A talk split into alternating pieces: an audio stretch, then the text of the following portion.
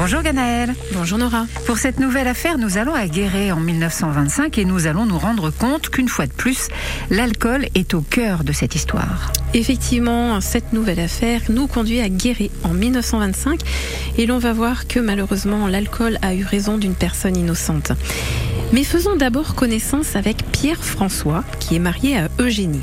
ensemble, ils ont eu trois filles. Les deux plus âgées travaillent. Il reste donc Marie, qui a 15 ans et qui vit encore avec ses parents. Pierre-François est bien connu à Guéret car il est débitant de boissons aux 33 grandes rues et en plus il est musicien. Alors nous sommes donc le 12 mai 1925, il est 13h et Pierre-François rentre chez lui. Malheureusement, c'est un homme qui aime un peu trop l'alcool et sa femme en a marre et à peine a-t-il franchi la porte, lorsque Jenny va encore le voir sous, elle va s'emporter et lui faire des reproches.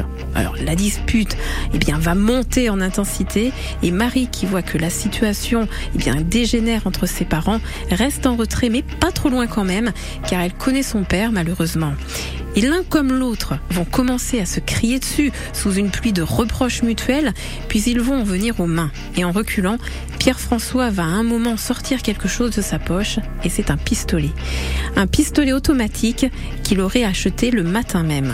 Et là, il lève l'arme en direction de sa femme, la tient en joue en lui disant ⁇ Je vais te faire ton coup et je vais me tuer après ⁇ alors Eugénie l'implore, mais Pierre-François appuie sur la détente, mais le coup ne part pas car le cran de sûreté était enclenché. Il déverrouille l'arme, vise à nouveau sa femme et tire. Eugénie s'écroule, hurlant de douleur sous les yeux de leur fille Marie, qui accourt vers sa pauvre mère qui gît au sol. Et qu'est-ce qui va se passer par la suite? On le saura demain avec vous, Ganaël. À demain À demain, Nora. Cette histoire est tirée du livre Crime en Creuse et ailleurs de Bernard Chevalier aux éditions de la Vétison.